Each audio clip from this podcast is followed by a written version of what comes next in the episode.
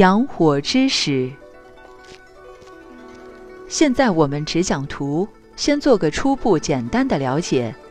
在这个图中，先把最外圈的“阴符之中，阳火之始”八个字找到，再找到内圈的一个卦名是“坤”。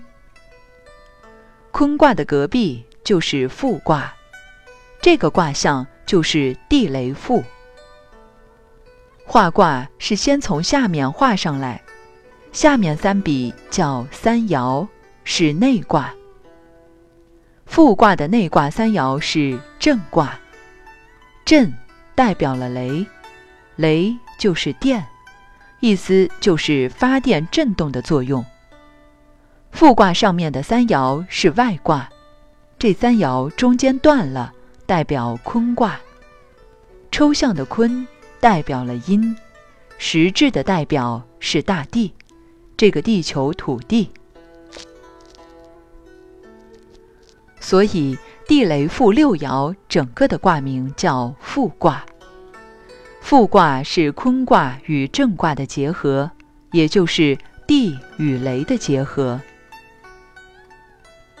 讲到这里，我又要说一个故事了。曾经说了很多遍。有一年，一位美国的教授来访问，我们讲到科学。我说最近看到消息，你们美国很了不起，现在已经研究到打雷了。科学家总想办法把雷装起来，是拿什么装我就不知道了。为什么？认为打了一次雷，地面上增加了几十吨的肥料。我说我们中国老祖宗早就研究过了。他说哦，中国有这个？我说雷呀，不是一种哦。有八种雷，而且又演变成十几种雷。他听了就愣住了，有这样奇怪的事情？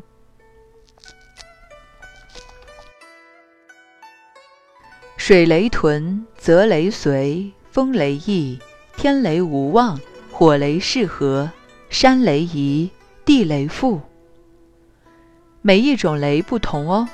夏天打的雷是在半空中下着大雨打的，那是火雷适合啊。每年春天第一声雷是地雷复，地下冒上来的。如果是海里头打的雷，水雷屯或者火雷适合，就同肥料关系不大。最为重要的就是那个地雷复。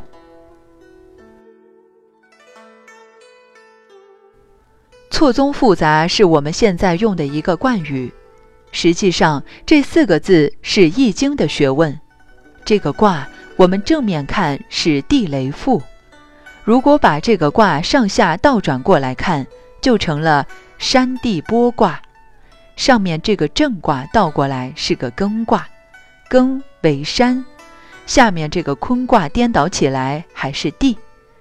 这一种就叫做综卦。